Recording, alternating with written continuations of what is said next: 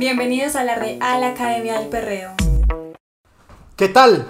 Tengan ustedes el mejor de los momentos, la mejor de la situación, cualquiera que sea en la que esté. Si usted está en este momento en la cama mirando hacia el techo, que sea el mejor momento en la cama mirando hacia el techo que haya tenido. Si va conduciendo, que sea muy feliz conduciendo y pues ponga mucho cuidado. Eh, no sé, si está en el baño, eh, pues procure no escuchar todo este podcast ahí sentado. Bienvenido, esto es la Real Academia del Perreo. Y a mi lado, como lo ven, está el grandioso pez. Bueno, buenas, ¿qué más? ¿Cómo están? ¿Cómo les ha ido? Pues estoy como un poquito azarado porque tengo una... Los peces no los llevamos bien con los gatos. Eh, eh, quiero disculparme con todos ustedes porque es mi culpa que no hayamos salido las últimas dos semanas y es que me fui de vacaciones, lejos de los amores. No jodas, pez. ¿A, a dónde huiste? ¿A, ¿A qué lugar del mundo huiste? Como a la gente de Puerto Rico que ha visto ese, ha visto ese podcast ha Sí. oído este video y les encanta odiar a los colombianos que nos apropiamos de su cultura, me fui para la isla del encanto, San Andrés. La isla, la isla del encanto criollo, la isla del encanto nacional, nuestro San Andrés. Qué bueno, pues, felicitaciones. Ha pasado mucho en el mundo reggaetonero eh, desde nuestro eh, más reciente episodio. Mucha controversia, mucha gente opinando. ¿Qué, qué, qué crees de eso, Pez? Parce, que definitivamente eh, todo lo que hizo el Chombo se Sí. van a montar de aquí para adelante todos los artistas como promoción. Uy, pero lo que hizo Yankee para mí fue un descaro, la verdad. Sí. Me dio mucha rabia, me dio demasiada rabia, la verdad, lo que hizo. Pero, vos- ¿Fue vos- Yankee o fue Pina? Que es su manager, productor, promotor. No, parce, Pina lo que coge, para mí lo daña. Vos, no. Sí. No, a Nati le va bien. Ah, Ya hablaremos en este podcast porque yo siento que Pina sí hizo algo bien, pero lo hablaremos después.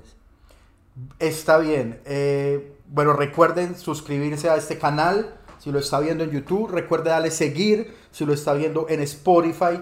Y recuerde también, pues, eh, ojalá recomendarle esto a, alguien. Eh, no sé, ¿a quién? A un primo, por ejemplo.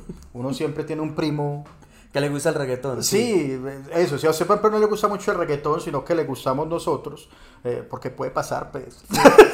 Sí, y usted tiene un primo que le gusta mucho el reggaetón, recomiéndele ese primo. Al primo al que normalmente le regala los tenis que deja. Eh, Pasa. Recomiéndele. Listo, pues, nuestro maravilloso tema del día de hoy, por favor, dilo a todas nuestras cámaras, a nuestra audiencia. En nuestra primera temporada, nuestro segundo podcast fue los mejores álbumes clásicos de reggaetón. Así es, ¿eso abarcó qué época? Desde el año 2000 al 2009. Entonces, como para ser coherentes, digámoslo Está así, bien, sí. hoy vamos a hablar sobre los mejores álbumes de reggaetón de la década pasada, del 2010 al 2019. ¿Te parece?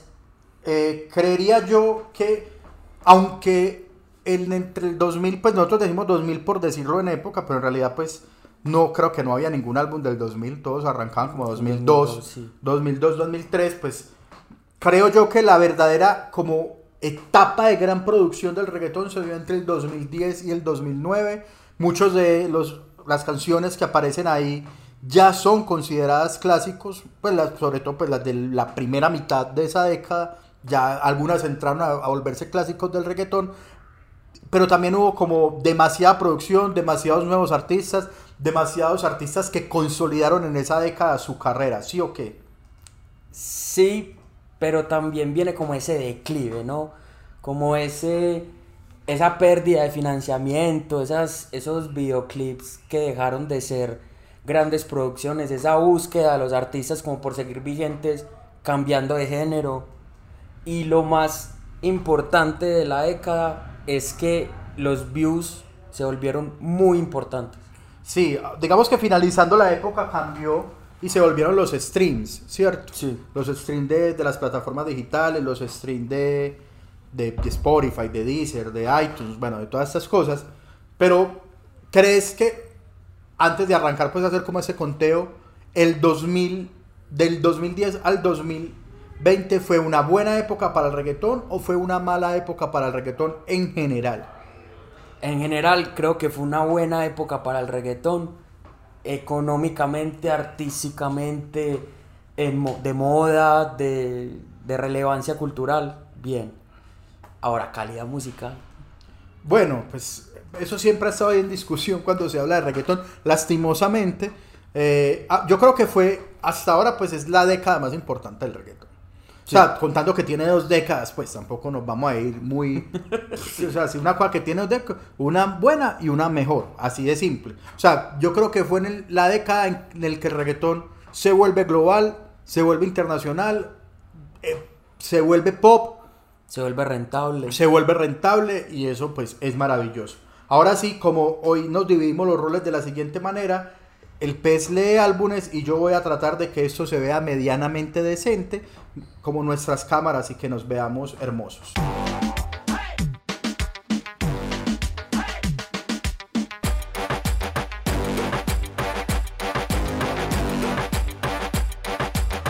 Real Academia del Perreo. Bueno, vamos a empezar eso con un álbum que yo es más lo relevante que fue por todo lo que pasó después del álbum que el álbum en sí. Y es The Academy de Dimelo Flow, en donde se consolidan las carreras de 5, 6 reggaetoneros que hoy, al menos dos de ellos son top.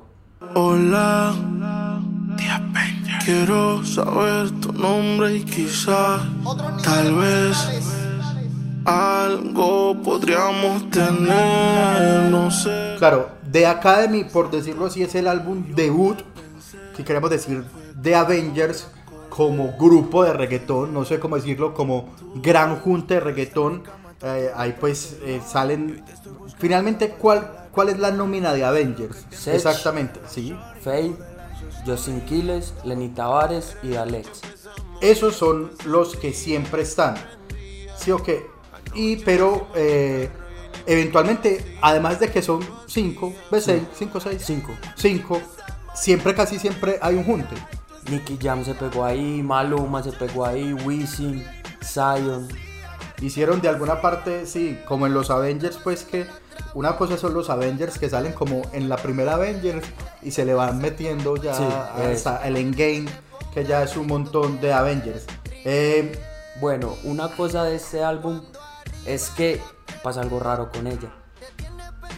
Los streamings ya se vuelven importantes pues en esto, entonces este álbum tiene casi 600 millones de reproducciones en Spotify, pero solo en los videos que creo que son La Isla y quizás solo hay 130 millones. Entonces aquí vemos un cambio como de... ey, sí, raro eso, raro. Esto, este álbum va enfocado es para gente que tiene eh, nuevas generaciones, por así decirlo.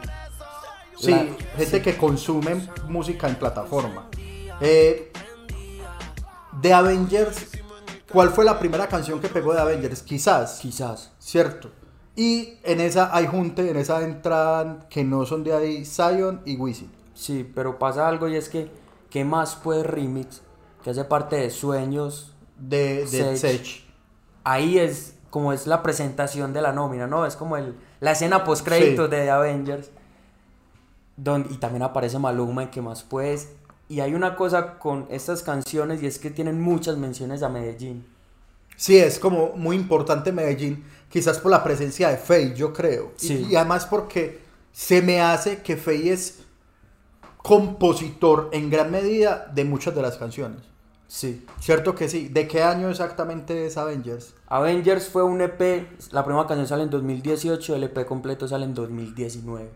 2019, o sea que ya va a tener tres añitos, digamos, de estar en la calle eh, nuestro Avengers. A mí me gustó en general, además me parece muy bien lo que pasó con el álbum en el sentido en que si bien fue EP completo, las canciones se fueron pegando de a Una poquito, una, una a sí. una, y fin, por allá lo último, como el año pasado, estaba pe- pegando Perre- uno, Perreo en la luna, no.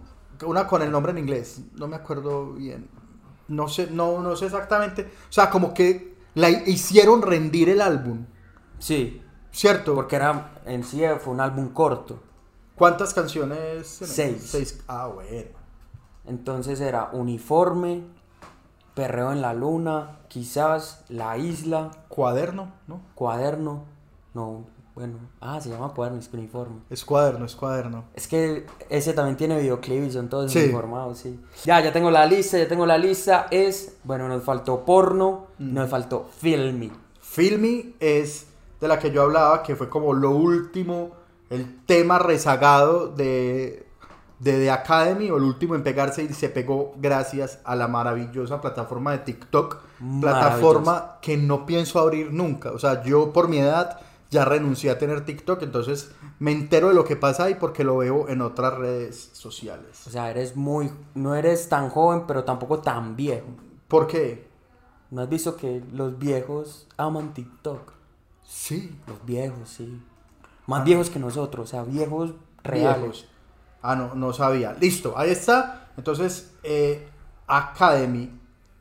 Vamos con Sí, señor. la fórmula de Pina Records del año 2012. La fórmula, plan B. Zion y Lennox, Tony Dice, Arcángel, Rakim White. Ay, ah, sí, señor. Yo no sé por qué tenía en la cabeza plan B. Plan B, o sea, plan Ah, B sí, ah, ok. Sí, sí, sí, sí, sí. O sea, es plan B con toda esta gente. Es plan B, Sí. Arcángel, Zion y Lennox, Tony Dice, Rakim White hacen parte de este álbum que es como un experimento que yo siento que no terminó de funcionar. Sí, o sea, incluso es de esos álbumes que generan demasiada expectativa. Si Sí. uno venía escuchando mucho la fórmula, la fórmula. Marica, cuando salga la fórmula va a ser una cosa loca. Y ese es el momento en que yo no me acuerdo exactamente qué canción venía, pues, o sea, qué canción no fue un preview, o pues fue una canción que te lo tenía en el crédito, o qué canción estaba de verdad Bueno. incluida en el disco. El bombazo de este álbum es More. Te como pa' que te enamore, more, more. Te como pa' que te enamore, more, more. Te como pa' que te enamore, more, more. Bueno, More antes de que More fuera More. De que Mor se la acuñara Fey. Que era guay. More, era More, no. Pues como. Porque More. era por la terminación de la palabra. Pues toma para que te enamore. Ajá. Que era de Ken White, de Zion y de Jory. Qué hijo de puta. Este álbum tuvo entre Spotify y YouTube más o menos 950 millones de reproducciones. Que suenan mucho, pero lo que se viene, lo que se viene. ¿Qué más vino en la fórmula? O sea, tenés ahí. No, No, no, tampoco. no, es que- Esto tampoco está tan preparado. Pero es que es verdad, o sea, fue un álbum demasiado comentado que uno esperaba mucho. Marica, mira, es que es de Pina. O sea, no, no, yo no tengo nada contra Pina. Pina, sin duda, pues puede ser como el, el empresario de reggaetón más importante de todos los tiempos. Pero siento que siempre es como demasiado ambicioso el proyecto y demasiado comercial y ahí fallan un poquito, hay veces. Pero de Produ- pronto. Producido por Hayes. Creo que el álbum no terminó de convencer, pero la cosa con esto es que es del año 2012 y hay muy poco, muy pocos álbumes en esta época. Como entre el 2011 al 2015. ¿Sabes que esa fue la época en la que surgió todo el paisarriquiñismo? O sea, Sí. surgieron los paisarriqueños y donde hubo como la gran migración de artistas reggaetoneros acá. Entonces yo creo que fue una época en la que aquí hubo mucho evento de discoteca, muchos cantantes sacando sencillos, pero no se había consolidado como, como ese sentido de listo, vamos a trabajar acá, vamos a sacar álbumes desde Medellín. Entonces no fue una época de poca producción, creo yo pues. Seguimos con El Patán de Luigi 21 Uno. Plus del año 2012 también. ¿Por qué está este disco acá? O sea, las reproducciones totales de este disco son un chiste, son casi 50 millones. ¿Por qué está? Porque Luigi fue uno de los paisarriqueños. Luigi Yo creo durísimo acá. durísimo. O sea, Luigi debe ser famoso en el barrio donde él vive y en Medellín, weón. Sí, O sí. sea, estoy seguro que es de esos artistas que sin Medellín no le hubiera pasado nada en su carrera. Pero aquí el boquisucio, que creo que el Boquisucio es como su álbum debut, Sí. sí o qué, el Boquisucio 21 Plus, y luego llegó con, con, con el Patán, ¿Por qué Salpatán acá en vez del Boquisucio? Porque acá está incluida tal vez la canción más famosa de Luigi y más importante de esa época que es Dagadicta. Le gusta sentir el roce en la falda de Nalga con bicho, bicho con nalga. Va a seguir, va a seguir, va a seguir, va a seguir y va a seguir. Bellaqueando así violentamente, tú y yo jodiéndonos la mente. Con Jay Álvarez. Yo creo que Dagadicta, marcó una generación. sí, es que yo creo que nadie va a negar que Dagadicta es un clásico. Pues un clásico fuera de la época de los clásicos. Que lo hace Sí, de las que hablamos al memorable. principio, que fueron canciones que... ¿Por qué pegó Dagadicta? O sea, ¿qué tiene Dagadicta? que trata mal a las... No, mentiras, no, no. No nos metamos por ahí. Es una canción sucia cuando el reggaetón se estaba poniendo muy decente. Sí. Entonces creo que es Ahora, lo que tiene hace- una instrumental sota impresionante, pues con unos tiempos supermarcados. El cambio cuando entra Jay Álvarez es Sí. icónico. Pero ese álbum también está Ella se reveló. Gran tema de, de Luigi. Así soy yo. Ah, sí. Y una que me encanta a mí, Solo Pasajero, con Yori. Uh, bueno. Solo sentimiento que lo nuestro es pasajero. Pues eso, ¿cuántos fuckboys creo Luigi 21 Plus? Yo creo que eh, Luigi 21 Plus puede ser como el santo de los Boys. O sea, Sí. deberían de haber como estampitas. Y de las fuck girls, fuck... Girls. Sí, sí. sí. porque es gran exponente de este tipo de, de canciones y de temáticas en el género. Bien ahí por el boquisucio. A mí no me... Es como esas personas como que, ay, no soy fan, no escucho todo lo que saca y todo eso. Pero me gusta cuando, cuando el boqui le meten temas. Pues como que lo invitan. Parece un complemento bacano. Sí, pero ya no pega. Creo que la novedad se perdió. O ya el reggaetón volvió a ser sucio, entonces él ya no Ya. es tan Sí. original, podríamos decirlo. Sí, sí, pero es el papá de ese movimiento. Sí. Seguimos con Oasis de J Balvin y Bad Bunny. Más o menos, te voy a decir, año 2019, casi 2 mil millones de reproducciones. Y junta, es como el elegido de Colombia con el elegido de Puerto Rico. No, los elegidos de Colombia, porque eran dos. Más los elegidos de Puerto Rico en un estudio y salió esto. Parce, Oasis es la consolidación de las dos estrellas más importantes del género en la actualidad. Indudablemente. O por lo menos de la década. Sí. De final de la década, ¿cierto?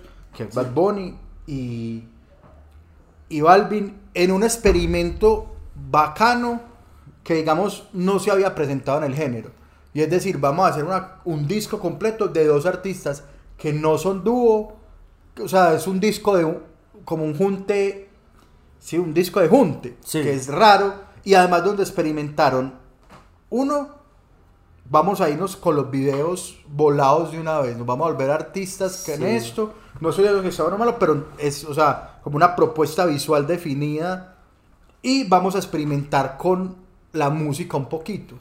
Sí, ahí tiene mucha mano Sky y Tiny, que creo que más que lo importante es que son Balvin y Bonnie, Sky y Tiny trabajando juntos. Se es hicieron el dúo, o sea, dúo de productores. Unos caballos, unos caballos. Sky es un poquito como... No está sonando tanto, Tiny ya está como en, en asuntos más experimentales y en buscar nuevos artistas. Pero en ese punto están como en su prime, podríamos decirlo. A mí el disco como experimento me parece que funciona muy bien. A mí me parece que tiene muy buenas canciones. Pues para mí pegó dos durísimo. ¿Cuáles son las dos buenas para vos de ahí? La canción es La canción como- es la canción más importante del disco. Y creería yo que... Pues a mí me, canso- a mí me gusta un peso, pues yo creo que... Para mí esa es la segunda. Sí, es un un peso. Y además que es la más experimental en el metieron a un icono del rock en español. Sí, el enanito verde, sí, o qué. Marciano. Marciano. De los enanitos verdes. Y la, la canción de. que es como. creo que es en Chile. De un concierto en Chile o en Perú. Que es Los Tres. Sí. Has visto que ese es como, digamos, el video oficial. Es muy genial como eso se vio y se escuchó en vivo. Pensaba que te había olvidado. Eh, pero pusieron la canción. Que cantamos bien borracho. Que bailamos bien borracho. Nos besamos bien borracho los dos. Entonces para mí es un muy buen disco y me gustó mucho el hecho de que fueran pocas canciones. Sí, para lo que llegó después de Oasis. Sí, yo creo que Oasis también, eh, como que yo lo recuerdo con mucho gusto porque era el concierto de J Balvin en Medellín, tuvo mucho de Oasis. Casi todo, ¿no? Y creo que fue, sí, fal- Faltó- faltó un peso. sí, Faltó un peso. sí, yo creo que faltaron dos. No me, sino que es que no me acuerdo de los otros títulos de- del disco. Mojadita, Esa fue la primera. ¿qué pretendes? No sé, pero, pero sí fue gran parte pues de, del, del disco fue cantado y fue una chimba, pues Sí, creo que por eso lo, lo podemos recordar con gusto, ¿no? con cariño. Sí, porque eso no se va a volver a ver. Ellos dos juntos. En Cantando tantas canciones. No, no. juntos. No va a pasar. Seguimos con Ocean de Carol G. ¿Por qué está Ocean de Carol G? Del año 2019 también. 4.300 millones de reproducciones entre Spotify y YouTube tiene este álbum. Marica. Canciones como Culpables con Anuel, que es la más famosa. claro, pero, esa debe tener la mitad de las reproducciones por pero también está Mi Cama Sí. y Pineapple. Dos canciones que pegó ella sola. O sea, Mi Cama pegó antes de que montaran Nicky Jam y J Balvin. Es más, yo creo que el remix no es importante en esta versión. O sea, bacano por, porque está Balvin, porque está Nicky, pero la canción ya había pegado sola. El remix Sí. casi no era necesario. Está Culpables, que sin duda ayudó demasiado, demasiado a Carol en su... Y Anuel también. Y a Anuel, sí, o sea, ellos no vamos a decir como, ay, se, se noviaron por negocio, es... O no. uno se pegó de la el otro, cola del no. otro, ¿no? O sea, a los dos les sirvió muy bien el, el noviazgo. Y es el álbum que finalmente le dice a Carol G, listo, usted está lista para el mercado gringo. Dices que de mí ya te olvidaste y de tu mente borraste cuando yo te hacía pam, pam, pam, pam, pam, pam, pam, pam. Está lista para pa ser una estrella latina en Estados Unidos, que es, que es lo que en este momento yo veo a Carol G. Yo veo más a Carol G en ese público, en ese mercado de allá, que, que, el, que en el mercado latinoamericano en general. Tienes toda la razón, pensamos exactamente lo mismo. Entonces, en este álbum también vemos la Carol G como popsera, pues con canciones más tranquilas, no tanto el per Las que pegaron más fueron las de perreo. Pero en este álbum tiene canciones como Ocean, que son canciones como bonitas. ¿no? Sí. Son, Que sí, son- también demuestra un rango de Carol G, pues que no hay que olvidar eso, ¿no? Es la pelada es muy calidosa, muy pero Bueno, además que pegado del álbum, como le voy diciendo también, pues va nuestro queridísimo y nunca bien ponderado Obi on the Drums. Es, oye, Obi es un caballote, parce. Obi Uf, es una chiva, es porque Obi, Obi no, no, digamos, no tiene la prensa que tiene Sky, ni de Root Boys. ni de Root Boys. Pareciera que, pero por ejemplo de Obi, a mí me parece un poco descache que se haya tirado a cantar. A mí no me gusta cuando hacen esa gracia, pues, A menos de que seas Fate, pues. Pero es que yo creo que Fate sí surge como cantante. Ah, bueno. o sea, sí. siempre hubo un cantante ahí esperando su momento. Sí, Mientras sí. que con Obi siento que es como que, ve, yo soy productor, productor, y luego me doy cuenta que también puedo meterle. Es que para, para cantar reggaetón no necesitas Ser, cantar sí, mucho. no ser, por eso. Entonces, y como tengo los contactos y tengo eso, pues me les tiro, que, que es, ah, yo creo que parte de ese problema es lo que pasa con Pablo Londra, pues de todo lo que pasó con Big Ligas, en parte está como las ansias de, de Obi de, de- de figurar y ser cantante, ¿no? ¿Vos conoces ese, ese problema? No, No. no, lo he investigado también. Yo, algún día deberíamos de, de darle un repasón como a problemas de reggaetoneros, no sé, un episodio y mirar ese. Pero, pero más allá de eso, Obi se consolida como un gran productor. Yo un día, hace, bueno, ya hace un tiempo, miré, vi una tabla como de los productores más importantes del género, aparecía primero Tiny, segundo Sky y tercero aparecía Obi on the Drums. Eso representado, representado en números unos en Billboard. Ah, bueno. Sí, sí. Entonces, si eran los, los artistas, los productores urbanos más importantes según Billboard. Sí, porque hoy creo que mete mano en Tusa. Y con eso tiene. Exactamente. Es y más- metió mano en culpables y además tiene canciones también de Anuel. Sí. Entonces eso le ayudó bastante como a, a sumarse ahí en el top. Seguimos con uno de mis favoritos. Y yo creo que aquí nos vamos a extender un poco y es otro nivel de música de Jay Álvarez. Del año 2011, Jay Álvarez que fue un fenómeno empezando la década, espérate, antes de más o menos 500 millones de reproducciones, son muy poquitas por la relevancia Pero de es Jay por la Álvarez. época. Yo creo que es el... mo- o sea, en ese momento igual eso ya era mucho. Hmm. Marica, yo me acuerdo, anécdotas, yo siempre tiro las anécdotas de la gente que conozco. Yandarillo, sí, vuelvo a la... En el 2012, Te Pintaron Pajaritos hizo 100 millones de reproducciones. Y fue la primera canción de reggaetón que no fuera de Puerto Rico en hacer ese número. Sí, Que 100 millones de reproducciones ya las hace J Balvin en dos días de un estreno. sí. Pero en ese momento, digamos que todavía, eso ligado a muchos temas, que no había la cantidad de cobertura de internet que hay ahora, pues toda la gente no tenía el acceso, eh, no, por ejemplo, el acceso a la tecnología móvil, ¿cierto? Mucha gente ya consume desde el celular, entonces, y eso ha hecho que se vuelva más, se haya masificado el consumo en YouTube. 500 millones de reproducciones para el año de otro nivel de música es muchas reproducciones. Y otro, pues, es que la cosa con Jay Álvarez es que apareció de la nada. Yo hace poco, no, por Jay Álvarez me parecía un artista súper interesante y hace también poco me dio por verme un video de esos que cuentan como la historia de los artistas, Sí, son muy buenos. ¿cierto? Y, y yo, y ese man estuvo en la cárcel cinco años, Pues tiene cara.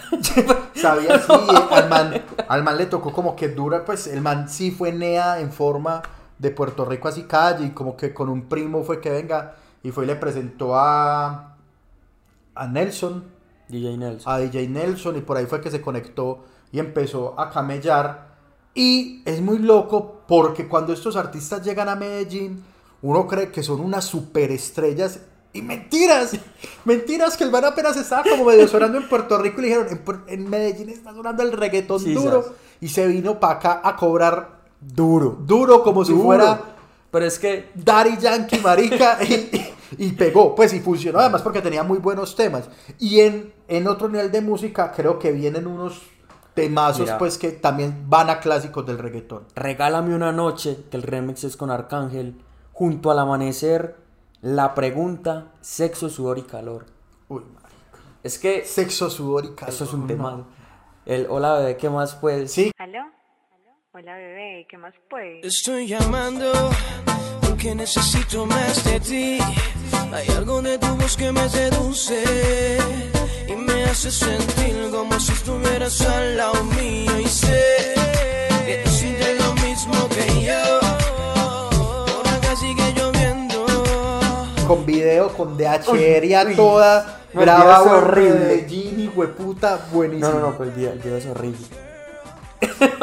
Es, del momento, yo en ese momento es muy loco porque es como todo lo mal que está en Medellín, lo muestran ahí, pero yo me sentía tan orgulloso. Y yo, marica, mira esta gente grabando acá y uno ya ve. Sí, no, sí, sí. No, pero esa época era y Dálmata, que el último álbum, pues, por ningún álbum de y Dálmata está en ese top, porque Broken Famous sale como en 2009, si no estoy mal, pero les dio para comer 6 años, 7 años en Medellín.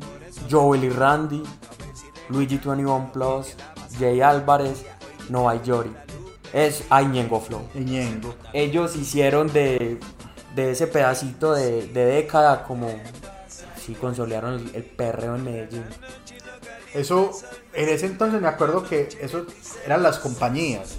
Entonces sabías que Millones Records, que era la que tenía Ñengo Flow, a Nova Yori, a Gotay, a John Jay, pues otro man ahí que era como un, como un Ñengo Flow más pobre.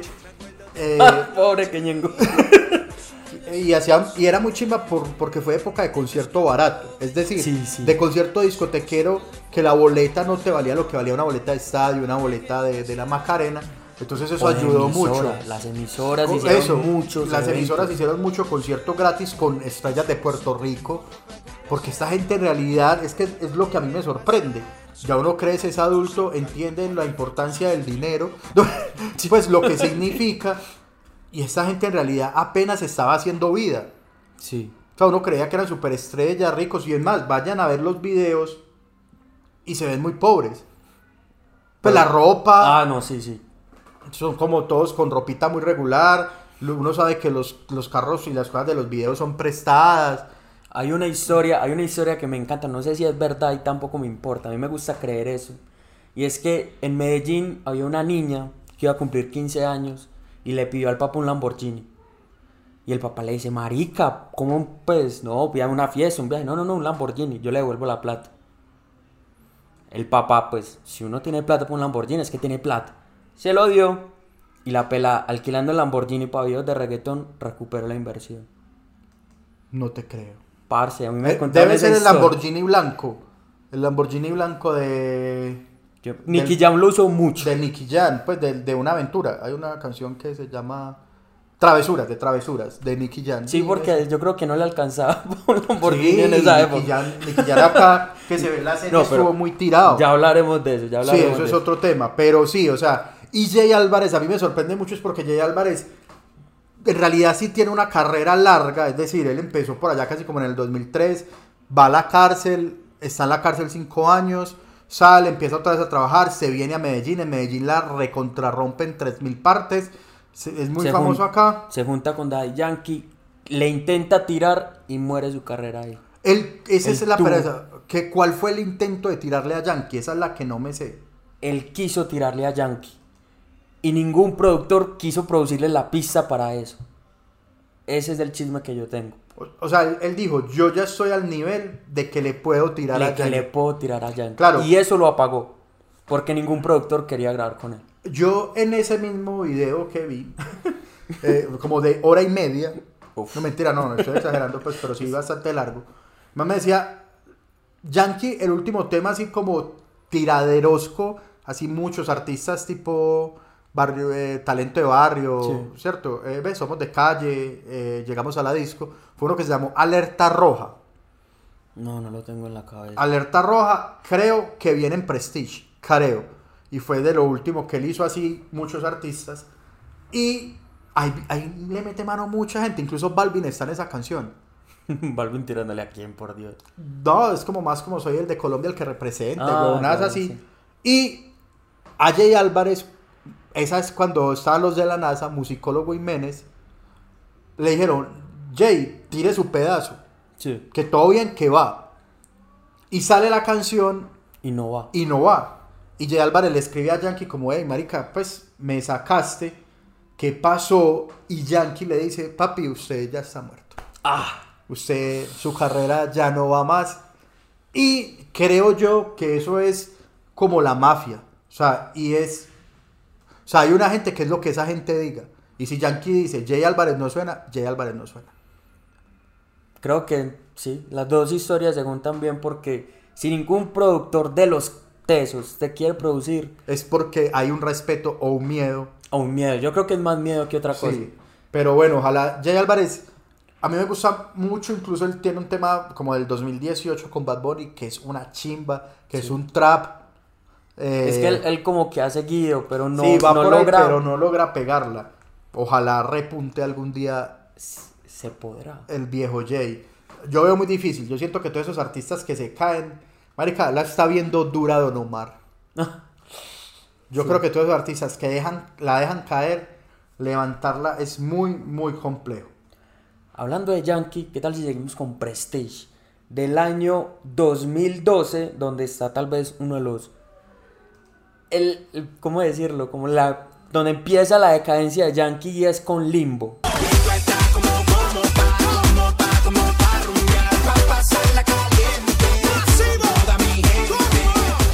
que es la canción más reproducida de ese álbum. En total tiene más o menos 2.500 reproducciones en YouTube. 2.500 millones de reproducciones en YouTube. Y ya. Qué. Parce, yo creo que pues, que Balvin Yankee en ese momento entendió que el negocio ya no eran lo- los discos completos. Es más, creo que es el último. eh, pues, Sí. el, el bueno, último él que saca, lanzó. él saca después uno llamado el más duro, que es aún menos reproducido. Entonces, Ah, sí. Sí. ¿Y qué hay en el más duro? No Ni ni idea. idea. Sí, pero digamos que el último como promocionado, que también lo menciona Prestige, pues Sí. por ahí en los otros, es Prestige. Creo que es Alerta Roja está en Prestige. Y el disco más importante de Prestige fue Llegamos a la disco. Bueno, pues para mí como, no, más importante no, el- la canción como más buena. sí, pues, porque como- está El Amante, que si no estoy mal es con Jay Álvarez. Ah, sí. Está Limbo, está Lobumba, Dios mío bendito. Mm. Ah, bueno, entonces ahí corrijo. Entonces, Alerta Roja no está en Prestige. Alerta Roja sale más adelante. Y está Ven conmigo, que es con un bachatero que se llama Prince Royce. Entonces, la decadencia de Yankee. ¿Por cómo no vamos a hablar de la decadencia de Yankee? Si eso es lo que da reproducciones, hijo de puta. Sí, pues. ah. Yo en estos días hablando con un amigo, un saludo para Henry Barrera, que es fiel escucha de, de la Real Academia del Perreo. Él me decía, me di cuenta que no me gusta Ari Yankee. Que cada que pongo una lista y suena una canción de Yankee, yo la paso. Y yo no me había dado cuenta. Y yo me puse a pensar, no, pero mira, tiene buenas. ¿Cuáles? Y la única que se me ocurrió de decir, a mí me gusta, yo la dejo, yo la pongo, son dos canciones. Bueno, las únicas. A ver, Y es Salgo para la calle con Randy sí. y... Ay, la que es con Arcángel. Que, que en el video están en una silla que se mueve. así. No, marica. Eh, en la disco. No, en la disco no salga el sol. Guaya, Guaya. Esas son las dos canciones que, que me gustan de Yankee. ¿Cuáles son las canciones que a vos te gustan de Yankee? Uy, es que la última etapa, porque pues de la etapa... ah, no, Barrio Fino. Clásico. Y ahí para allá, pues es otro cuento. ¿Y eso qué? No, parce, es por ejemplo, eh, creo que en Twitter alguna vez preguntaban cuál fue el último perreo de Yankee, porque después del fracaso del problema. Sí. Uf, marica, es que no... Pero el problema Solo. le está yendo muy mal. No, pero el escándalo del problema fue que él prometió perreo Sí, y salió con esa cancioncita que... para TikTok. Con challenge para TikTok. No, y tampoco en TikTok está pegando, pues No. me imagino, no, no creo. Y es, pues... No, no, no, marica, no, es que no me acuerdo. Es difícil. Es difícil. Prestige del año que 2011. Prestige del año 2012. 12. Ahí está lo último de Yankee. Bueno, de lo reproducido, pues digámoslo así, Sí. que fue como relevante como a nivel de views, que son tan importantes en esta época. Seguimos con Pretty Boy, Dirty Boy de Maluma y aquí es cuando empiezan a tirarnos hate. ¿Es Maluma en Pretty Boy, Dirty Boy reggaetón? No sabemos. Diddy Boy, Diddy Boy. A mí me dan rabia con varias cosas de ese álbum. Espérate, antes de eso, 2015 y tienen casi 5 mil millones de reproducciones. Marica, eh, Pretty Boy, Diddy Boy vienen las colaboraciones con Madonna. No, No. eso es después en 11-11. Eso es en 11-11. Ok. ¿Qué viene en Pretty Boy, Diddy Boy? Pues Cosas como borró cassette, bien. Y, ah, puta, es que me acuerdo. Borró cassette, El Perdedor, Sin Contrato, Carnaval. Yo creo que aquí es cuando Maluma da el paso a hacer mejores videos. Y a través de hacer una de las cosas más valorables de la carrera de Maluma, creo que son los videos. Dime cuál fue mi error. Si mi único delito solo fue amarte. Hoy soy el perdedor. Bebé, Y él me ha robado el truco para enamorarte. Y dime que me amas, aunque sea mentira. No puedo negarte, los celos me están matando. Él se junta con gente muy tesa y hace cosas muy diferentes. Bueno, diferente entre comillas porque muestra viejas, muestra bailes, se muestra él. Pero a nivel de storytelling, Sí. casi siempre tiene algo. Sí, una historiecita. Tiene el- el- yo creo que es un man que le gusta mucho actuar. Sí. ¿Cierto? Incluso él, aquí para el que no sabe, en sus inicios de la carrera, él estuvo en una serie en RCN. No. Sí, pues hizo como un, papel, ¿cómo se llama eso? Cuando uno hace de uno mismo. Un cameo. Un cameo. Un cameíto por ahí, pues era como haciendo de reggaetonero, en fin. Cuando le roban la areta. No, no. Pues en otro Esa es la momento mejor actuación de-. A lo mejor no, es un man que le gusta actuar, que evidentemente pues también lo hace bien, un pelado muy talentoso. Y en Pretty Boy, Pretty Boy, también creería yo que es como lo que es Ocean para, para Carol G. Como cuando se presenta al mundo. Como decir, listo, parce, yo ya tengo mucha gente. Esta va a ser mi carta de presentación. O sea, miren, esto es Maluma en sí. Y pega unas canciones importantes. De ahí una que pegó en forma y me parece asqueroso ese tipo de, reggaetón. Es carnaval. Que es como reggaetón con pitos. Como de Brasil. No, que gonorrea eso. Pero, pero funciona pues. Sí. Ay, parce, no sé, o sea, Maluma es, ya dejó de ser gusto culposo, pero en ese momento era un gusto culposo de, este, este marica, este marica me choca, es muy bonito, este cosa es muy bonita, esto no, esto no va con el reggaetón rudo de Ñengo Flow que a mí me gusta. Y ha ido como evolucionando, ha ido como... Sí, pues ya casi que cambia el nombre. O sea, está a punto de Maluma desaparecer y ser Papi Juancho. Ve, sí, O sea, es, es una transformación de muchas formas. pero... Sino que es que yo no sé, o sea, a mí me parece muy teso el hecho de como lo- las cosas tan locales se ya como lo tienen gente que ya tiene dominado el público internacional, lo pega. Pues decir, papi Juancho, ese lo entendemos acá. Sí, Porque uno acá le dice papi al otro hombre sin que suene homosexual. sí, es verdad. Sí, pues, hey, es que papi, papi, colórame con eso, papi Juancho, ¿cierto? Lo mismo que pasa con Fe y sus palabras de amor y, y parce y todo eso. Eso es muy de Medellín, pero finalmente como hay mucha gente de Medellín tan en top en el género, pues es capaz de pegarlo a nivel global. Sí, Ahí está, Pretty Boy, Diddy Boy, bacano. Pues a mí, es verdad, a mí también Maluma, eh, pues como que siempre fue ahí como, como que yo no lo aceptaba, o sea, era un Malumo enclosetado yo. Pero un vos... Maluma Livers enclosetado. Vos ya declaraste en un podcast que está perdido en los que no van a salir que eras malumista. Y me preguntabas yo qué era, y yo decía que era balvinista. Sí, Y sí. se planteaba un conflicto que desarrollaremos. Sí, es más, eh, comenten en este video o nos escriben a las cuentas que voy a poner a continuación si consideran válida eh, una, un enfrentamiento, una, una pelea a cuchillo.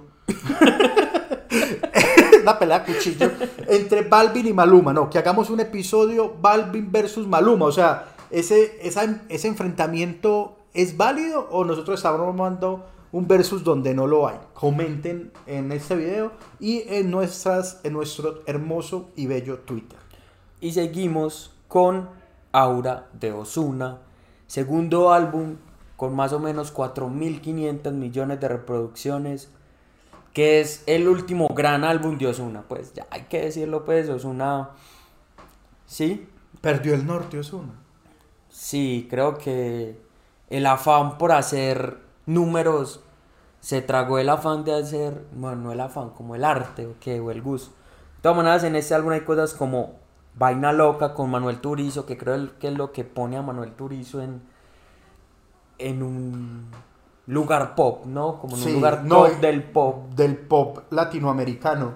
Una cosa de Osuna que, que es muy chévere desde el inicio de su carrera y que en este álbum lo consolida es que también es, o sea, se la gastan toda sin miseria en los videos. Sí, Osuna es otro de los que... Con, y, si- y tiene siempre su mismo crew, su mismo equipo que le ha hecho los videos desde que arrancó a la fecha.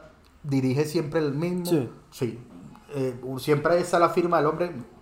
Estamos hoy malos para recordar nombres, pero siempre ha sido la misma persona. El director de los videos de, de Osuna, que es tan bueno que se lo han robado para dirigir otros videos. Entonces también ha dirigido videos para la Maluma, también ha dirigido videos para Cali y el Dandy. Para mí el mejor video de Cali y el Dandy, que es el de la estrategia. Cuenta una historia, ¿no? La del viejito. La del viejito que La recupera a la hija. Sí, es sí. Nuno, Nuno Gómez. Nuno Gómez es el director. Es que me gustas tú nada más, no me importan las demás. Una vaina loca que me da, que por más que intento no se va. Gran director.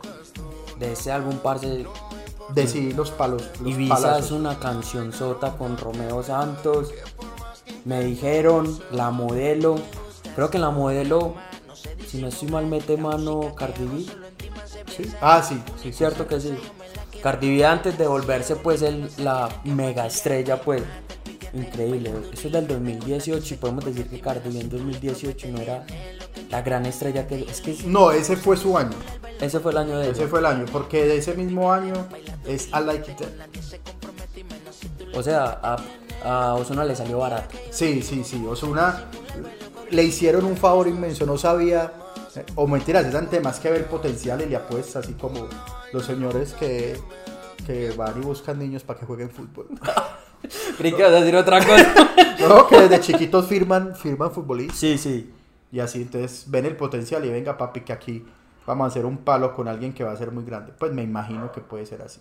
Seguimos con lo que, porque yo digo que Pina no hizo todo mal, y es Love and Sex de Plan B Uh, del año uh. 2014. Que con ese también comió plan B mucho rato. 2100 millones de reproducciones. Plan B firmó con Pina más o menos en el año 2009 y sacaron dos álbumes con él. Love and Sex, que es donde está fanática de lo sensual, por Y- ejemplo, La Vecinita. Y House otro of Pleasures. que hablaremos de él ahora, Es fanática de lo sensual. Ella tiene una foto mía.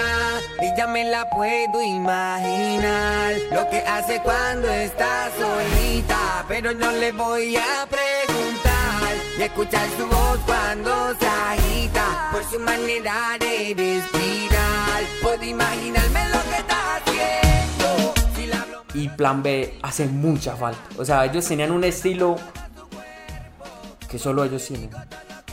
Algo, no, es que... Hacete de cuenta como si Speedy en drogas, pues, porque son mil veces mejor. Sí. Chencho es una bestia. Chencho, para mí, y fue una discusión, y está en nuestro canal de YouTube, y está en nuestro Spotify, nuestro primer episodio sobre el reggaetón ha muerto. Y alguien eh, se tomó muy a pecho lo que dijimos y comentó mucho en el canal de YouTube. Eh, por favor, eh, si usted es muy solo, bienvenido. Estamos acá para acompañarte. Pero no tienes por qué pelear con nosotros, son opiniones. Pero adelante, ponlas ahí. Y decía que estás muy equivocado en decir que Chencho era reggaetón de la mata. Por Dios, por Dios. Chencho es la mismísima voz del reggaetón y el perreo. O sea, puede que no cante de- desde 1993 si querés poner que allá empezó el reggaetón. Pero es reggaetón, reggaetón purito Chencho.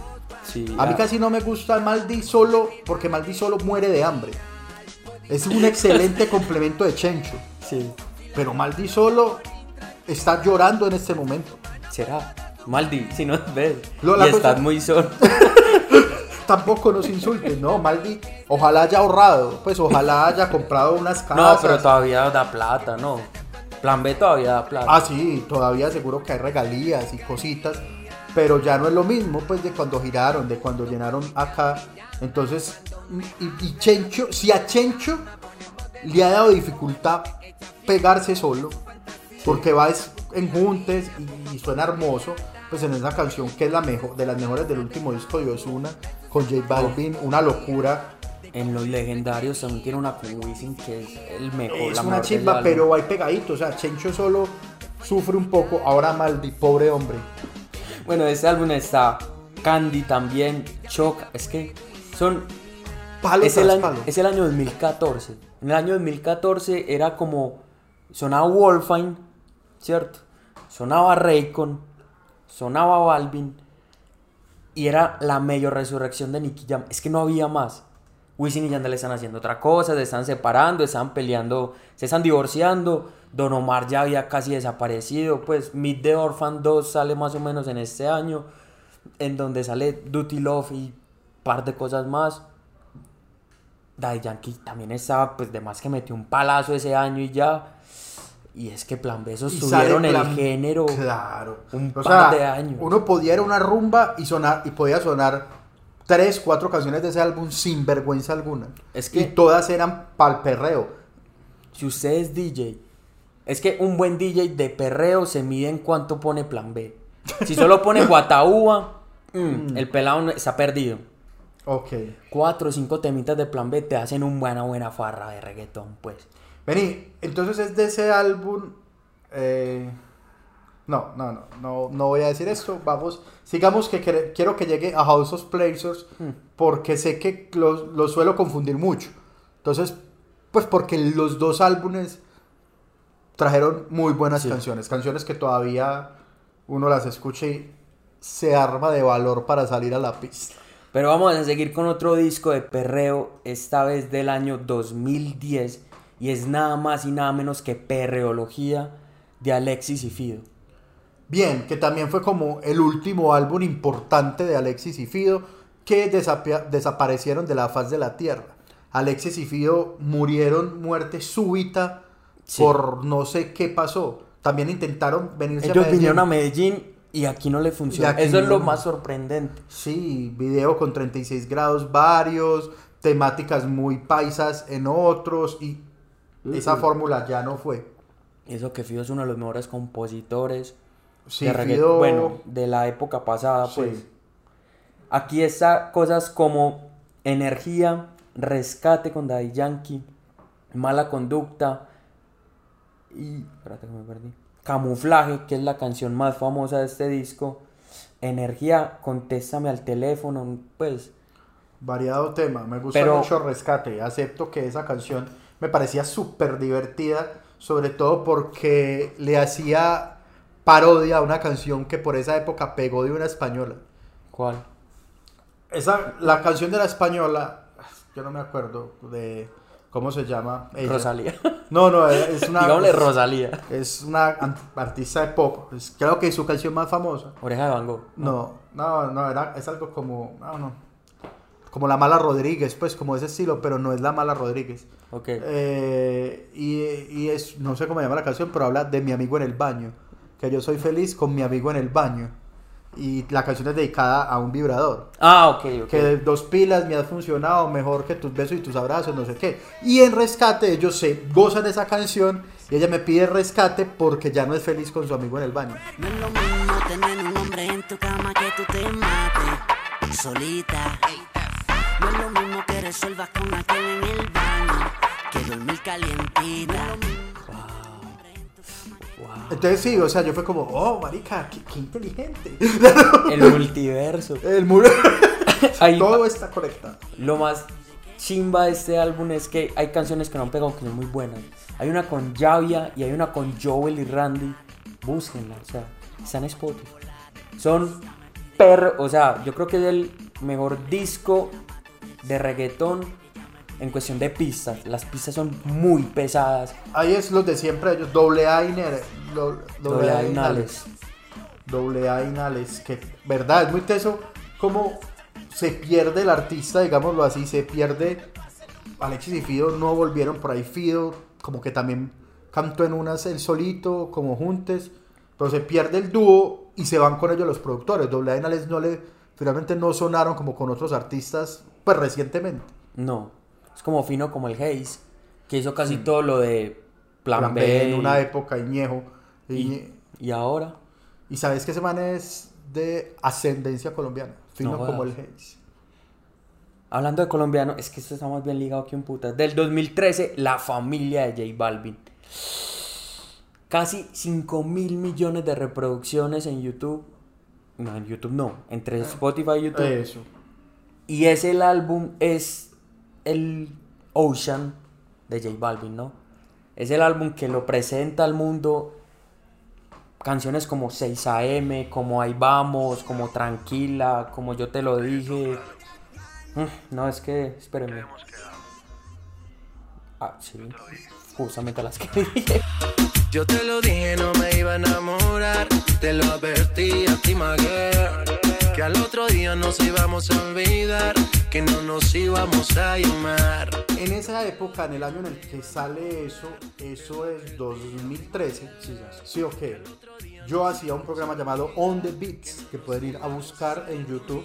Están todavía creo que la mayoría de los capítulos en el canal de Pandora Films, empresa de la que en algún momento hice parte. Y hacíamos una serie web, éramos unos visionarios, que se llamaba On the Beats, donde visitábamos estudios de reggaetón para conocer los productores y en qué estaban trabajando. En ese entonces era eh, Infinity Music, que daba las palmas. Fuimos allá, estaba Sky, y estaba con Fade. Con el Hmm. Cuando Fade- era peli largo. el Fade pelilargo vestido como cantante de pop y haciendo electroflow. Fey, tenés un oscuro pasado. no Sí, te hagas. tiene oscuro pasado. Fade pasó varias facetas. Me acuerdo que incluso ese día nos mostraron una canción de Fade super chimba. A mí me gustó mucho y era así como ese cuando estaba pegando el electroflow. Sí. Era por ese estilo. Y Sky dijo, parce, ya está todo, nos contó, ya está todo el disco de la familia. Es el disco. Voy a pedir permiso a la disquera a ver si les puedo mostrar algo. Pidió permiso y nos mostró 6 AM con Uf. Farruko. Todo Marica. está, todo está en YouTube, no estoy mintiendo, vayan, busque On The Beats, Infinity Music, ahí está. Y nos muestra 6 AM con Farruko y nosotros como que, Ya que escucharon lo de Fate, vamos a mostrarles unas cosas aquí, solo para On The Beats. Unas cosas bien buenas que vienen en el álbum de, de Balvin y otras cositas por ahí para que escuchen. Esta es de Balvin y Farruko. Para que la escuchen ahí.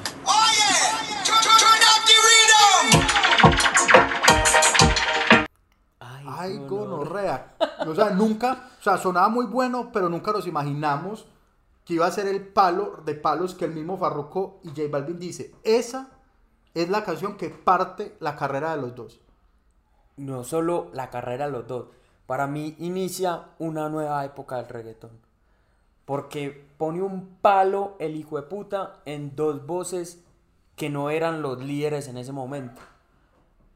Pero no fueron simplemente como un What Hit Wonder. Sí, sino que de ahí la siguieron pegando. Y Farruko y Balvin estuvieron mucho tiempo a la par, Sí. creo yo. Digamos que finalmente Balvin ya se fue y lo dejó botado, pero Farruko se ganó de alguna manera como un respeto en el género. Sí.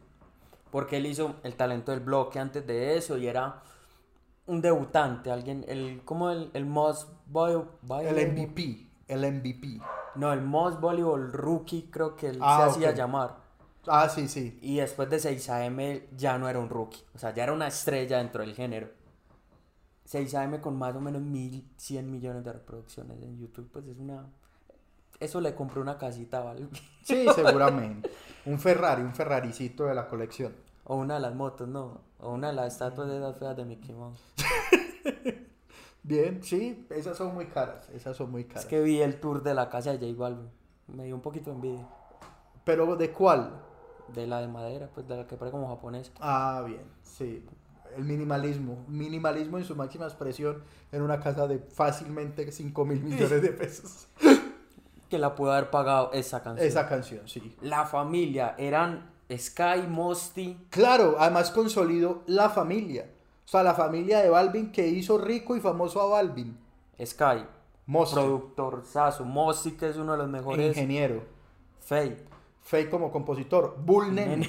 Bull Nene. No, papi. Pope. DJ Pope también. que es parte muy importante, pues digamos que aquí poco hemos hablado de los DJs que son los que pinchan pues y ponen la canción, pero que para algunos hacen parte muy importante del show y Pope además es digamos como de la parte empresarial de Balvin. Sí. Una persona como que está ahí en los negocios. E Infinity Music eran era, era de Pope y Sky. Ellos eran socios en el estudio. O sea, incluso no tenía como plata Balvin, pues como que eso es de ustedes.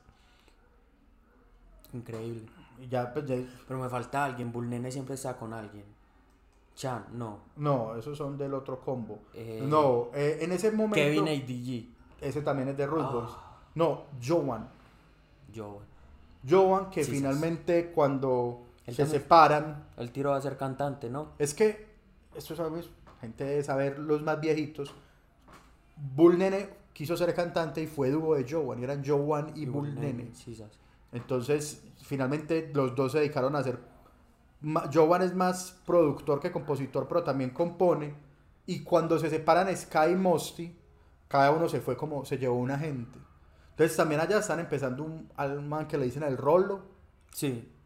Entonces el Rolo, Joe Animosi y Fate armaron rancho aparte y montaron Icon. Sí. Y Infinity Music, que digamos casi que la marca finalmente desaparece, eh, se quedan Fate. No. Ah, no, Fate también se fue, perdón, se queda Bullnene Y eh, Sky. y Sky. Por ejemplo, Sky ahora tiene a Taiko, tuvo a Jay Cortés, pero no tienen un nombre, ¿o sí? Eh, se llama. ah, sí, sí, tiene nombre. Sí. Black Coil. Black Coil. No, marica. Se llama el sello de Sky. Que tienen como artista un pelado que se llama Lee Bryan. Lil Brian. Lee, como L-E-E. Lee Ah, Lee Bryan. Bueno, hablando de no, mentira. vamos con la can- el disco que dijo el reggaetón volvió a estar vivo y qué mejor nombre que Finn, que oígame pues en Mm. inglés, que Phoenix de Nicky Jam del año 2017 que representó más o menos 6.500 millones de reproducciones entre Spotify y YouTube y unos bombazos como El Perdón junto a Enrique Iglesias hasta el amanecer y El Amante. Pero, pero, pero. Te digo la verdad, yo esperaba mucho más de ese álbum. Sí. Sí, es decir, era la resurrección de Nicky Jam. Quizás. O sea, des- o sea, Nicky Jam ya estaba otra vez en el top. Con travesuras. Sí, con, con una seguilla de canciones que pam, pam, pam, escaló y Nicky Jam volvió. Nicky, Volvió el Nicky poderoso, volvió el Nicky eh, de los Cangris, eh, ahora mejorado y más pop. Y más flaco. Y más flaco y, en fin, era una chimba del Nicky Jam de ese momento. Sí, sí. Y sale Fénix, pega esos palazos, porque es, es indudable que son unos palos. Hasta el amanecer, la recagada, pues es. El- como la pla- copia del video, La ¿no? Copia del video, que yo creí que iba a ser mucho más escándalo de lo que fue. Eh, el perdón, pues ni te digo. Pero ahí había muchas más canciones. Es un álbum largo. Sí. Es un álbum largo. Y con las otras canciones, ahí hay una canción con Balvin. Y es una canción con Balvin que no pegó. Superhéroe, si no Superhéroe. Eh, hay una canción con Chencho. Sí. Y Una canción con Que Wisin. no pegó. Hay una canción con Wisin. Que el video es en Ecuador. Que ese me- esa medio pegó. Creo que si tú la ves. Si no. tú la ves, sí, si tú la ves. eh, esa. Y si tú la ves, ve y dile, vine a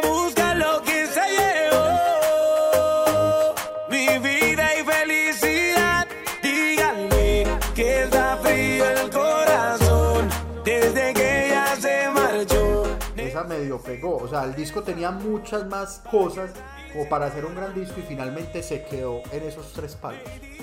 Cuatro si metemos y si. Pero representa muy bien como pues, o sea, cuál era no solo el top para Nicky Jam, sino para todos los demás. Yo creo que Nicky Jam le mostró a todos los demás dentro del género que todavía el reggaetón daba plata. Sí. Porque Nicky Jam era como la anécdota o la metáfora más palpable de que el reggaetón había muerto. ¿Cierto? Y que era, se dedicaban a hacer concierto en discoteca. Y que eso ya no daba plata. Y el marica renace en Medellín. ¿Sí o qué? Y hasta donde llegó. Y seguimos con House of Pleasure de Plan B del año 2010. Que tenía unas canciones como ¿Por qué te demoras? Si no, te, si no le contesto, es un secreto. Parisera y una canción que yo creí que era de ese álbum, pero no, que es Pegadito a la pared. Si no le contesto se desespera Piensa que con otro estoy haciendo lo que le hacía a ella Ea, ea, ea, como tú Pero entonces, una canción y una canción que no está acá. O, o sea, y en esa misma época. Es para dime, no, no, no, pues es que es que mencionar que Plan B en esa época era. Era todo, maricas. Yo creo que no, lo, no, los valoramos. ¿Cuál como es se esa canción? ¿Cuál? La que es, pero no. Pegadito a la pared. Ah, pegadito a la pared. Solos y con Tego Calderón, ¿cierto? Esa canción. Solos existe. Yo creo que está. El remix es con Tego. Y el remix es con Tego, creo. Puede que me puedo estar equivocando. Acá, Plan B, qué, qué lindo. O sea, Plan B nos dejó grandes canciones. Perreamos mucho con Plan B, mucho. mucho y yo aprovecho para mandar saludos si alguna vez ves esto y si alguna vez escuchas esto, querido amigo Andrés Higuita. eh, como Andrés Higuita, pues es, es un señor prácticamente ya, pero disfrutaba mucho Plan B. A Sí, sí. sí, o sea, yo no veía a nadie más feliz. por- Trabajaba con él y era un man que llegaba a poner Plan B a la oficina para él solo bailar en horario laboral. Entonces, un abrazo para él que disfrutaba mucho. eh, ¿Cómo se llama? Sexo. ay. Bueno, ya me acordaré de la canción que tanto le gustaba. Hay una cosa muy charra con Plan B y es que ese álbum en total tiene más o menos 300 millones de reproducciones. Que son poquitas. Entre YouTube y Spotify. Y aquí es cuando uno dice, el consumo ha cambiado mucho, parce. Porque Plan B es para consumirlo en fiesta. O sea, uno consumir Plan B un martes a las 3 de la tarde yendo en el metro y está lloviendo, no. Solamente Andrés Higuita. Pero en fiesta pues, la podemos consumir 400, 500 personas, pero da una reproducción. Así es. eh, la canción, ya me acordé, es fanática de lo sensual. Pero esa es. Sí, de Love and Sex. De Love and Sex. Eh, grandes. Plan B. Ya, ya dijimos lo que íbamos a decir de ellos. Porque ya. ¿Vos, ¿Vos a quién enfrentarías contra Plan B? O sea, yo los quiero enfrentar contra Joel y Randy. Sí, yo creo que es por etapas. O sea, como el primer plan B de hace muchos años se enfrentaría a Pamea Baby Rasta y Gringo por estilo. Sí, sí. Porque es como la misma fórmula. Y de pronto, sí, más, no sé, de pronto a Zion y Lennox también los podría uno enfrentar. Como canción por canción. a Canción ver por qué. canción, obviamente, pues. Sí. Seguimos con Real hasta la muerte de Anuel del año 2018. ¿Qué quieres decir de ese álbum? Ve, es que hay un tema ahí con Anuel. Pues es que yo Anuel nunca me lo tragué. Es más, yo no sé si ya lo he dicho, pero los confieso. A mí la primera persona que me mostró a Anuel fue Yandar. Sí. Y me dijo, mira esto, ¿vos crees que eso es verdad o es una parodia de reggaetonero? Cuando, cuando él estaba, o sea, él había lanzado como un par de canciones que era raquítico, flaco, se veía muy pobre y bandido. él sacó una canción que se llama Coronamos, que era como un trap. Sí. Y, y salía con todo el cuento de los Illuminati, papi, nos vamos a mamar en la cagada al diablo.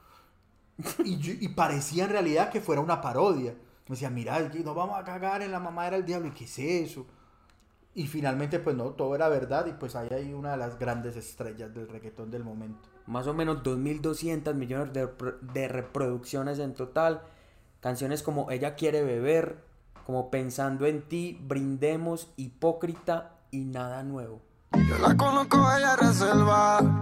Nunca ha salido con un extraño. Pero esta noche está revelada. Por culpa de un bobo que le hizo daño. Ella quiere beber, yo creo que la única de ahí es Ella quiere beber, que además tiene remix también. Creo que es con Zion, ¿no? Sí, Zion Lennox, no sé. Eh, a mí la canción que más me gusta de No es de Anuel no es de ahí, no sé ni dónde está, que es Sola. Pues Sola Remix. que es que lo hacen DJ Luyan y Mambo King. Ah, bueno. Eh, todo este álbum lo graba Anuel desde la casa. O sea que por podemos teléfono. dec- Sí, No, no, sí por teléfono, no. pues como más. No, no sé, le pasaron, le llevaron algo para que grabara. Pues hay unas canciones, que incluso hay una que, que me parece un desacierto, pero válido. Hay dos canciones que son con pistas de otras, pues con instrumentales, pues recontra famosas. Una con Stan de Eminem y la otra con una de Justin Bieber. No. Sí, él tiene una sobre una. No me acuerdo la canción de Justin Bieber. Que sí son súper sonido, telefón, sonido telefónico. Pero las del álbum no suenan telefónico. Entonces de se las ingeniaron pues para que Sí, él grabara ya. cuando él sale de la cárcel, el álbum se lanza. Entonces no había forma de, de que lo grabaran, ni que fueran los dioses, pues que lo grabaron en cuatro días, algo así. Pero es la visión de DJ Luyan y Mambo Kings de cómo querían que sonara Anuel. Anuel no estaba muy contento con eso, aunque Real hasta la muerte se vuelve en su disco más icónico, más porque tiene su catchphrase, se puede decir, su lo que lo identifica, su Ok, ok, término, pues no lo conocía. Así, Sí. ok. Sí, digamos Sí. que sí, digamos que sí. Porque Emanuel no es, no tiene, pues si vos escuchar Real hasta la muerte, reaccionas con Anuel ahí mismo. Sí, uno entiende que es Anuel. Sí. Uno dice, ah, bueno, esto es la propuesta del hombre. No sé, de pronto se- puede que hayan cosas que se hayan grabado antes de que él estuviera preso. Igual Anuel estuvo cerca de dos años preso. No creo que no los alcanzó ni a completar. Entonces, puede que no se haya desactualizado tanto la música. Hoy se las ingeniaron para grabar. En fin, y sola, entonces, también fue mientras que él estaba preso. Esa sí creo Sí. que suena más Sí, telefónica. porque dentro de todo hablan de Free Anuel y todo Ah, ese sí. movimiento. Creo que eso le dio mucho hype al disco y el disco como que es muy relevante porque Anuel es muy relevante. Sí, An- Anuel es ese tipo de famoso celebrity que más allá de la música... Es más grande que su obra. Sí, Bueno. él es una celebridad. Sí. Y es, sí, y a la gente le importa lo que él hace más allá que la música. Seguimos con Vibras.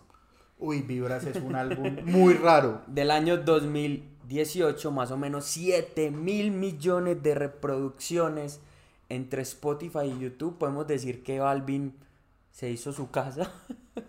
Uh, no, ya la terminó. Recordemos que la, había, había- la primera casa, que era Super Lámpara, fue la que hizo con 6AM. Y ya su casa, Zen... ¿Cómo así? ¿La casa de 6 AM es de, de? No, no, no. O sea, Ah. dijimos ahorita que con 6AM se había hecho una casa. Sino que el primero, antes, cuando se hizo muy famoso y millonario, tuvo una primera casa que también se hizo famosa. Y era como la casa lámpara que todos hemos soñado. Pues como con piscinas y miles de chimbadas y salas de cine y ta, ta, ta. Como la de Maluma. Eso, Maluma. No voy a referirme a los gustos de Maluma, pero... eh, pero ya luego Balvin, cuando ya se hizo mucho más millonario, hizo su casa minimalista y así japonesa y bueno, en fin, eso ya es como más farándula. Vibras, te voy a decir por qué Vibras tiene eso. Aquí, marica, Vibras tiene mi gente. Ya, Arranca con mi gente. arranca con mi gente, fusiona ya una cosa rara, creo que el track 2 es no, vamos a mirar el... el- bueno, no sé, pero me pasa una cosa con, con Vibras y es que la primera mitad del disco es un disco, un discazo y de puta van todos los palos, palo tras palo tras palo. Llega a la mitad, creo que en el track 7 o 6 está Brillo con Rosalía que es sendo temazo y de ahí para abajo el álbum es muy normalito. Vea, empieza así. Mi gente. Palacio. Ambiente. Oh, claro, ambiente. Cuando tú quieras, que es muy buen tema. No es justo. Mega palo. Ahora, brillo. Y ahí llega el interludio. Aquí dañándome la mente, he sido paciente cuando te demora. Hace tiempo quería verte y hoy por suerte sé que te devora. Ah, Que es marica, con- tengo el disco, es que ese disco yo lo escuché mucho. Interludes. eh, No. Con, con una señora. ahí. Carla Morris. Con Carla Morris. La que- Es una señora. La que volvieron guaracha, pues la que. Sí, hombre. En la, en la segunda parte del disco hay un temazo para mí, pues que es peligrosa con Wisin y Yandel, que creo que es la única canción, no, no, junto a mi gente que no produce Sky. Esta la produce, Chris Jedi será. creo que sí. Un discazo. El problema es como termina, termina con Machica que ya A Machica ya había era que meterla. O sea, sí, o sea, yo creo que es como que Marica, bueno, igual Machica fue una apuesta impresionante, no nos funcionó, pero no le dejemos huérfana, cerremos el disco con Machica ahí como por ahí. Gran disco de Balvin, consolidación de Balvin, Balvin como concepto, Balvin metiendo mano en, en muchas de las aristas del disco. Es Balvin decir, volviendo de loco. Eso, es decir, marica, yo quiero una carátula anaranjada con ojos. Yo quiero que el disco tenga long play. Yo quiero los videos así, así. Videos, además, pues ahí le da demasiada fuerza a 36 grados otra vez. Entonces hace mi gente, el video de mi gente con 36 grados. Hace el video de Machica con 36 grados. Y pues excelente, pues, porque es producción local. Seguimos con Meet the Orphans del año 2010 de Don Omar, que incluye el mega bombazo llamado Danza Kuduro. Y escuchen bien, tiene Tabú, tiene Hasta Abajo, que tiene un remix con Daddy Yankee, Juca con Plan B y RX. La noche está un feeling. Yo te quiero ni una buena disco. La música un buen DJ. Que pongo una del Cangri, una de Yandel y Wisin. Una de Tego Calde, también una de Ivy. La noche está pa' papi, no hay nada que hablar. O sea, es Don Omar, después viene, ese disco viene después de un disco que ya reseñamos, que, que no sabemos, no entendemos si es muy bueno o muy maluco, es que, que es Aidon. Sí. Después de Aidon viene Meet the Orphan, que además es Don Omar presentando sus hijos, sus huérfanos. Psycho. Psycho, eh, este señor que es Kendo raro, Caponi. Kendo Caponi. y ANX, que eran productores que hasta ese momento no habían, produ- pues no habían producido a nivel. Uy, y en este álbum que también venía de Aidon, y en este álbum creo que tiene hasta abajo Danny Fornari, güey. Danny Fornari es otro. Uy, qué bestia para hacer unos perreos raros. Raros, chimba. RX es uno de esos perros que no. No, que uno no, No, no. Pero uno escucha RX y yo quiero, no sé, quitarme la camiseta incluso. Pues RX es una cosa muy RX, impresionante. También Juca con plan B. que- Juca con plan B, que sabes que me da mucha rabia. Que dicen en el disco, a esta no le vamos a hacer remix. Y hay Juca remix. No jodas. Búsquenla. Hay no Juca remix. No pegó, pero lo hicieron. Entonces, baila ahí. Una de las cosas más reseñables de este disco es que Danza cubre la primera canción hecha por un reggaetonero que llega al top 10 de YouTube. Top 10 a nivel de mayor reproducciones. Queda en el décimo puesto del año 2010 y solo hasta el 2017. Esto vuelve a pasar.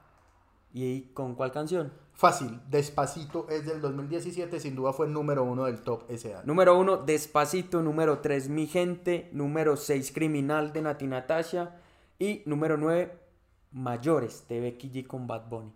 Ahí O sea, es ese cuando... año casi todo el top 10 Es de de reggaetón. YouTube de reggaetón. Eh, año en el que además seguramente en México y en Argentina hubo más conexión a internet. Eso pensás, sí. Sí, y, y, y en, y después, o sea, países eh, donde históricamente no se escuchaba reggaetón, empezó a escucharse más reggaetón. Pero entonces Don Omar lo logró siete años antes. Sí. Digamos que a él le suma ahí algo y es que está con un señor ahí que canta en portugués. Bueno, pero Lucenzo no creo No. que sea una super... Ah, bueno, ya. Pero es Brasil. Hay otro mercado. Exactamente. Hay otro mercado. Tenés toda la razón. Seguimos con... Uy, aquí es cuando se pone bueno, bueno, bueno el asunto. Y es Por Siempre, de Bad Bunny. Uh. Es, bueno, Por Siempre sale, creo, si no estoy mal, en el año... En el- 2010, el 25 de diciembre del año 2018. Sí, sí, me acuerdo. Ah, no. Qué lindo recuerdo. Sale el 24. El 24. Sale el 24 de diciembre porque yo recuerdo irlo escuchando el 24 de diciembre camino a una fiesta. Tiene más o menos 3 mil millones de reproducciones. O bueno, mientras Poder salió el 25 y ese recuerdo es del 31 de diciembre. Pero Estaba sí. muy borracho. Sí, Estaba muy borracho. pero fue en Navidad, pues, fue en época de Navidad. Y tiene canciones como Estamos Bien, que es como el, el mega palo. Mía con Drake. Uy. Solo de mí. Caro, si estuviésemos juntos. Otra noche en Miami. La Romana. Dato, dato, datazo. Pues que mucha gente debe saber. Yo ya no sé. Como, ay, no, yo tengo un super dato y, y, parce, vos sabes de quién es solo de mí. No. No. Ah, no. Ah, no. Todo eso para pa cagarla. No, no es solo de mí. es si estuviéramos juntos. Ah, de quién es si estuviésemos juntos. Marica, si estuviésemos juntos es nada más y nada menos que de Camilo. Camilo. Camilo, Camilo le ha escrito cositas al viejo Bat. Bueno, pues, una cosa es cosita. Otra cosa es si estuviésemos juntos. Pues, porque cancionzota. Y me pregunto qué hubiera pasado si estuviésemos juntos, aún enamorados. Y me pregunto qué hubiera pasado si estuviésemos juntos, aún enamorados. Y obligas que- a ver a Camilo con otros ojos. Sí, a mí me pasó lo mismo. A mí me dijeron eso y en ese momento como que pum, cambió el mundo. Yo dije, vamos a valorar más a Camilo. Si ustedes están escuchando esto y tiembla, es culpa de Camilo. Es- este es otro de esos álbumes que tienen más reproducciones en Spotify que en YouTube, Sí, con mucha claro. lógica. No, creo que Bad Bunny es uno de esos. Es que ya es otra generación Sí. y es otro otro público, otro, Otro consumo. Sí. Completa y absolutamente. La canción más famosa es Mía con Drake, que a mí me parece muy meritorio tener un junte con en ese momento el artista más top a nivel global, o sea, Sí. desconocer que Drake en- entre 2016 y 2019 dominó los charts, más que estoy hablando también, es desconocerlo. Bad Bunny logró juntarse con él, hacen un temazo. A mí me encanta todavía. Estas de esas canciones que me gusta tener en mi playlist, que me gusta escuchar frecuentemente, me gusta mucho Mía con Drake. Y lo es como de los mejores ejemplos de cómo se hace un reggaetón entre un latino y un, y un gringo. Sí. Porque hay muchos que no han salido bien. Y creo efectivamente que hay que hacer canción propia. O sea, Mía es una canción propia. propia. Compuesta no es un dos. remix. Porque entonces, marica, Maluma la tuvo con The Weeknd. Ah. Tenés a The Weeknd, huevón, tenés a The Weeknd y vas a hacer el remix de Hawaii. Pero yo creo, pues, No, no, habrán miles de negocios y No, miles no, de sí. formas de verlo. Pero uno, o sea, para mí es, a mí me, me pone triste. Siento que se desperdicia el junte. por ejemplo, ¿cuál falta? O sea, ¿cuál de los duros que vos digas, este puede hacer reggaetón, falta? Marica, creo que Chris Brown puede hacer reggaetón, Uy, ¿por quién se va a contar con Chris Brown? pero nadie lo quiere. Rihanna, Rihanna nunca ha hecho reggaetón. Pues perdón por mencionarla después de Chris Brown, pero hay una asociación entre ellos imposible de separar. Sí, claro. Rihanna Eh, no ha hecho reggaetón. No, sabes que hay un man que a mí me gusta, hizo algo parecido al reggaetón, pero en realidad Maluma fue el que se montó más a ese ritmo, que es Lil Pump. Sí. Lil Pump creo que... Y esa canción no pegó. y, esa y es chimba. Y es chimba. No sé, de- de- es que yo me desconecté un poco como del, de De la música anglo, pero hay varias gente que uno diría, pueden juntarse. O sea, por ejemplo, hay una canción de, de este man, un artista que me gusta mucho, una chima llamada Post Malone. Post Malone, ah, Post Malone, Post Malone no tiene un remix. Ah, no. no, en un video de Post Malone sale Balvin saludándolo. Yo creo que ellos sí tienen un junte. Sí, Una, pero es un remix de una canción de Ah, Post Malone. creo que sí. Pues creo que po- ahí podrían salir cosas chimbas. Sí, J Balvin ha hecho muchos remixes estos últimos años. Raro, sí, es Pa, No para nosotros. Exactamente. Y, por ejemplo, de esos juntes que se han hecho, a mí me parece chimba la canción, pero creo que le faltó el de Rosalía con Travis Scott. Tekken. Sí, sas. Aunque el video es otro. Uy, man. Es Travis Scott. Hablando de J Balvin, vamos con para mí, y esto es subjetivo y por eso está en este puesto, digamos lo más arriba que vibras, y es energía, que es para mí el mejor J Balvin, el J Balvin más paisa, cuando estaba llegando al tope, estaba disparado a la cima, canción, ah bueno, antes de eso, tiene más o menos 5 mil millones de reproducciones. O sea, se va dando la mano con, con vibras. pero sin mi y gente. sin mi gente, bien. Cosas como Ginza, como Safari, como Sigo extrañándote, como Bobo. Increíble, pero tiene un montón de reproducciones. Una vaina. Entiende que yo sigo extrañándote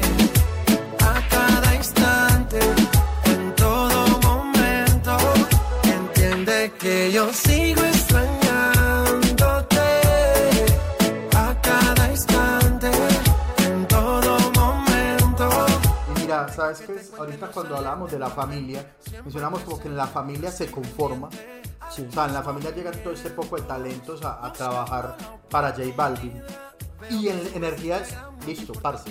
Tenemos, tenemos eh, a los, al Salón de la Justicia, porque los Avengers ya existen. tenemos el Salón de la Justicia del, del reggaetón. Este poco de gente es extremadamente calidosa. Hagamos un álbum muy hueputa. Y sale energía con. Marica, es que solamente Ginza es un palo mundial. ¿Cuál más está ahí? Perdón. Safari con Safari, marica, con Pharrell Pharrell Williams. Williams. No, y también es como un J Balvin acercándose más como al trap, ¿no? 35 para las 12 con fuego está ahí. Está por un día, está pierde los modales con Daddy Ay. Yankee, que es un temazo. Ay, eso no pegó, men. Eso no pegó. Yankee y Balvin nunca han podido pegarla juntos. Para vos, ¿cuál es mejor? ¿Energía o vibras? Parce, sinceramente, no, para mí el, el- es energía. O sea, también estoy con vos. Energía es el mejor J Balvin de mi gusto. O sea, Sí. obviamente a nivel global, quizás para mucha gente el mejor Balvin sea el de colores, pues, o, o el Balvin de, real, no, pues. Real. No falta, o sea, ¿no? Yo tuve real físico también, ahora que lo recuerdo. Y el que por número de reproducciones es el mejor álbum de la última década con 8.800 millones de reproducciones entre Spotify y YouTube se llama Odisea del De año Ozuna. 2017 Uy, de Osuna.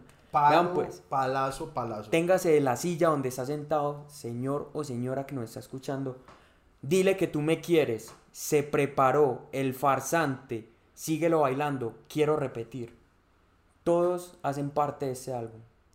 Quiero repetir, al oído te quiero decir, como tú lo haces otra no hay, sola se comienza a desvestir suavecito más. Despacio, acariciando tu pelo lacio. Quédate Hoy como, digamos, la referencia hoy fue eh, el álbum Ocean de, de, de Karol G. Este es el de... No. No. Para mí este es el de, de las don de esa época. El- ¿Por porque fue álbum debut. Sí. Ay, madre. Osuna debuta con esto después de hacer algunos juntes, de pegarla con Escápate conmigo con Wisin y saca este álbum y es que no, no, no, es que da, por ejemplo, El farsante 1400 millones, se preparó 1300 millones. Tu foto 850 millones. Síguelo bailando 950 millones, o sea, tiene más de cuatro canciones sobre 800 millones de reproducciones en YouTube. No, eso es impresionante. Pues- El negrito- además que es muy teso es porque él hace Odisea, luego hace, ¿cómo se llama? la Aura. Aura. Bien, también es bacano. Sí. Ahora tiene unos temas muy putas. Y se viene como la declive de Ozuna en producciones. Ya viene Ne- Nibiru, Sí, que Nibiru es muy malo. Nibiru es muy maluco. Y ahora pues Enoch, pero que ahí va. Pues, Y los dioses después que... ah, no, los dioses. sí. Creo que no funcionó como ellos pensaban que iba a funcionar. Ellos dijeron, vamos a hacer nuestro propio oasis. No. Eso es lo mismo. O sea, en esencia, eh, venga, usted y yo que hemos funcionado en algunas canciones, atrevámonos a sacar un mixtape de, de solamente nosotros dos. Y yo creo que ellos, hay una cosa y es que yo, ca- cada artista vive en una burbuja de creer que, que lo, lo de ellos es lo mejor. Sí. ¿Cierto? Y, y que ellos seguramente dirán, uy, no, sí. Y, y Osuna dijo que, que Los Dioses era el álbum más escuchado y no sé qué canción era la más escuchada, pero todos sabemos Pues que, no, pero- que pues que puede haber pegado una que otra canción, pero que no, Pero- no se volvió un álbum relevante. Es muy fácil ser el álbum más escuchado una semana después de que lo lanzabas. Ah, sí, obviamente. Sí, Sí, pues. pues. y que no hay nadie lanzando cosas importantes. Pues Sí. hay unos jueves que son horribles. hay unos jueves que hay fácilmente 20 lanzamientos. Sí. Y hay otros jueves que no lanza nadie. Uno, qué bueno ser, uno pegarle al jueves que no lancen. Para uno ser de lo único. Sí. Volviendo, también aquí es cuando vemos el Osuna que empieza como a crear una línea de estilo en los videoclips. Uy, claro. Ya lo Ozuna, mencionamos. Ozuna es muy, muy estiludo. O sea, yo creo que ese Osuna llega en un punto donde no había, pues Daddy Yankee es Daddy Yankee, pero no había rey en el trono. Y Osuna se sienta ahí pegando y pegando y pegando temas y pegando temas. J Balvin, Bad Bunny, Anuel iban a otra cosa. Eso sí, yo creo que es diferente. Y, y creo que Osuna se queda por muchos años hasta que de pronto llegó Sech, eh, llegó y llegan los Avengers y llega esta gente con el romantiqueo. Sí. Y, con e- y ser esa voz aguda que pegaba súper bien en cualquier lado, con cualquier artista.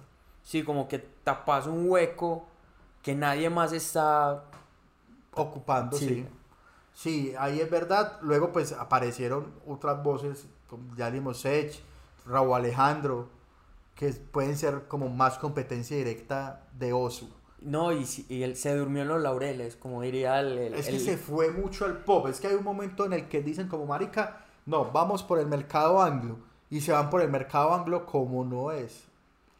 Y no sé, de Bueno, no, Taki Taki, por ejemplo, pegó muy duro. Sí. Pero, No, pero Nibiru. no, Nibiru. Y además que Nibiru también es como una gran producción audiovisual, pero como que ya se volaron tanto que ni eso le sirvió. Porque es toda una historia, o sea, todo el álbum es una misma historia, todo el álbum, eh, cada videoclip es como, como ambientada en ese universo que se crearon para el álbum. Y eso es una cosa, pues, voladísima, absurda, genial y que valió la plata que hayan querido gastarse, pero que no, finalmente como que no representó de verdad que, que le sirviera a que el álbum mejorara sus números. Aún así, si ustedes quieren escuchar el mejor Ozuna, y creo que es un punto muy, muy alto de la década pasada. No, es que se prepara, es que se prepara, es que fue puta tema. Quiero repetir con J Balvin es, Temazo. dile que tú me quieres, es que sí, hombre, ¿En cuál, ¿En cuál álbum es que está Manuel Turizo?